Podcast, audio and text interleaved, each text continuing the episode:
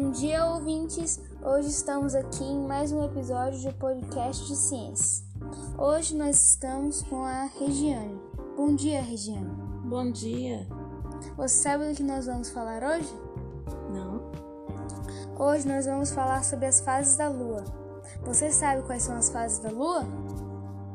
É crescente, Isso. nova, lua cheia e minguante.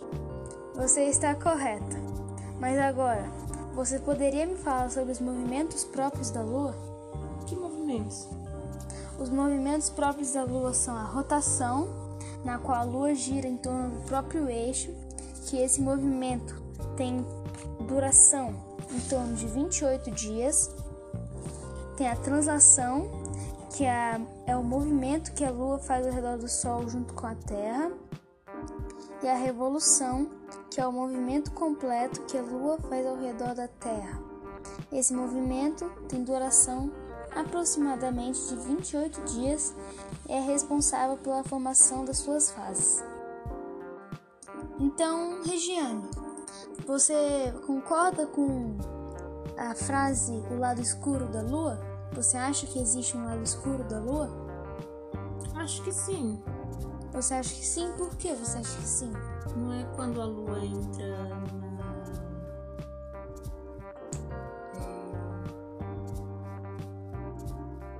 Eu esqueci agora. Mas você pode me explicar?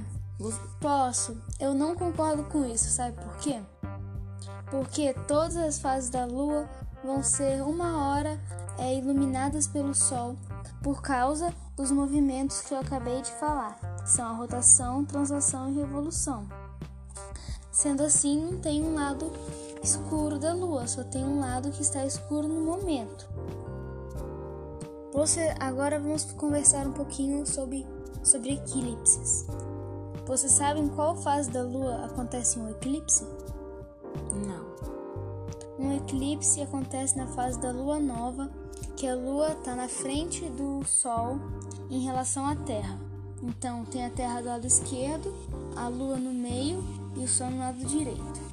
Agora, você sabe quando acontecem os eclipses lunares? Também não sei. Os eclipses lunares acontecem na lua cheia, quando a lua é totalmente coberta pela Terra. E sobre a lua de sangue? Você sabe quando, quando esse evento celeste ocorre? Ele ocorre quando a lua está na fase da lua cheia. Isso, mas agora você sabe por que ele ocorre? Porque ele une dois fenômenos ao mesmo tempo. Isso, ele une a superlua, que acontece quando a fase da lua cheia coincide com o perigeu, ou seja, o ponto orbi- orbital lunar mais próximo da Terra, além da superlua.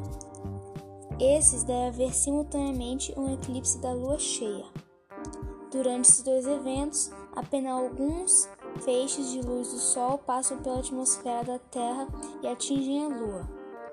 Na realidade, apenas algumas faixas de frequência as de tom avermelhado, por isso a Lua adquire essa coloração. Você sabia que ao longo da história humana, os eventos celestes como a passagem de cometas e eclipses lunares e solares sempre foram envoltos em mistérios, temor e maus presságios? Segundo historiadores e astrônomos, antes da considerada Era Moderna, esses fenômenos criavam momentos de espanto e terror por serem imprevisíveis, diferentemente do nascer do Sol e do pôr do Sol ou das fases da Lua, que são fenômenos frequentes. Nas antigas sociedades chinesas, em cerca de 2000 a.C., os eclipses lunares e solares eram compreendidos como sinais provenientes do céu que forneciam previsões sobre o futuro do imperador. Segundo a crença da época, os eclipses solares aconteciam quando um dragão surgia no céu e devorava o sol. O mesmo também valia para os eclipses lunares, quando um dragão era o responsável por atacar e devorar a lua.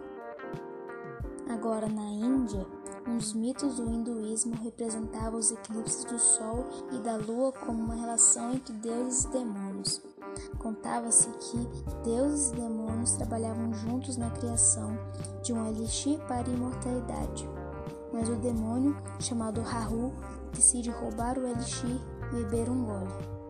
Ao ver o que acontecia, o Sol e a Lua denunciam Rahu para os deuses Vishnu, que decepa a cabeça de Rahu antes de o elixir passar por sua garganta.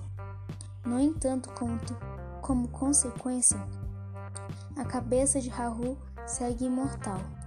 Segundo a lenda, Rahu, com ódio por ser denunciado, persegue continuamente o Sol e a Lua nos céus e os devora quando os encontra. Muito interessante as histórias, não é mesmo, Regiane? Sim, muito interessante. Bom, agora eu acho que é a hora da nossa despedida. Tchau. Tchau, foi um prazer. O prazer foi meu.